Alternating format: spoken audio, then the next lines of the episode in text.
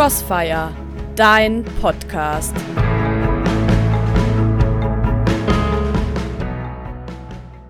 Magst du Teekesselchen? Also ein Wort, zwei Bedeutungen.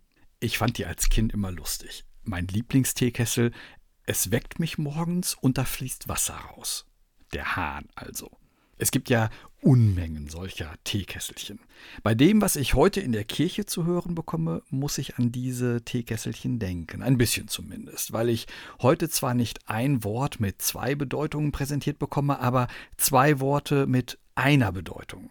Heute ist nämlich von den beiden wichtigsten Geboten des Christentums die Rede. Also erstens Gott lieben, mit ganzem Herzen, mit ganzer Seele und mit all meinen Gedanken. Und zweitens den Nächsten lieben. Ans Teekesselchen denke ich da, weil sich das erst einmal so anhört, als seien das zwei verschiedene Sachen. Gerade dann, wenn ich das in meinen Alltag übersetze. Denn Gott lieben, das wird ja wohl bedeuten, beten, zur Kirche gehen, nicht fluchen, solche Sachen halt.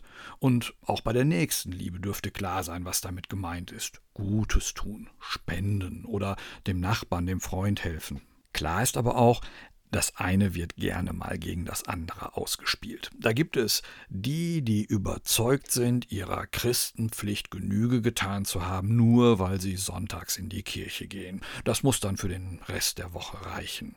Und umgekehrt gibt es die, die hier mal etwas spenden, dort eine Petition unterschreiben, den Müll sorgfältig trennen, mit Bus und Bahn fahren und sich deshalb für einen Ausbund an Tugend halten. Es gibt die Frömmler, und die Ich gehe in den Wald, um zu beten Christen.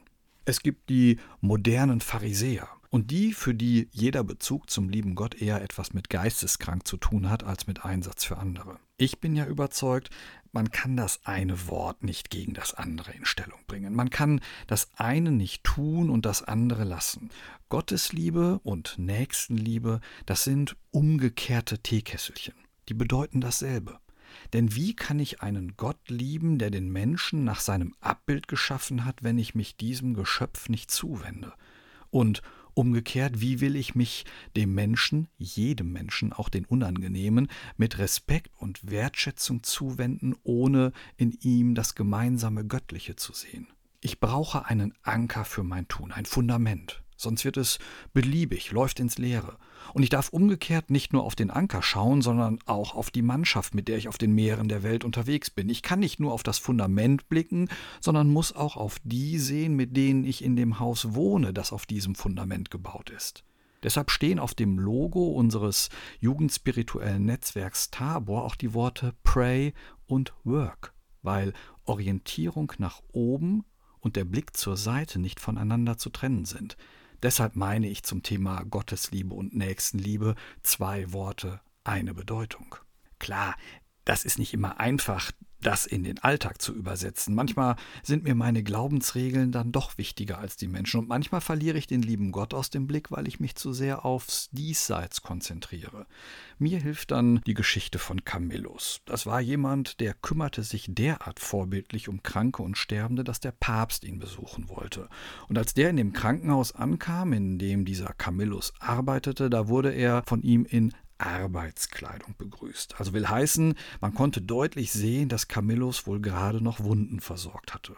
Die Begleiter des Papstes waren empört. Sie fuhren ihn an, ob er nicht wisse, wer ihn hier besuche. Und Camillus antwortete, wenn ich mit Christus selbst beschäftigt bin, kann ich mich für seinen Stellvertreter nicht eigens umziehen. Weißt du, Gott lieben und den Nächsten. Zwei Worte, eine Bedeutung.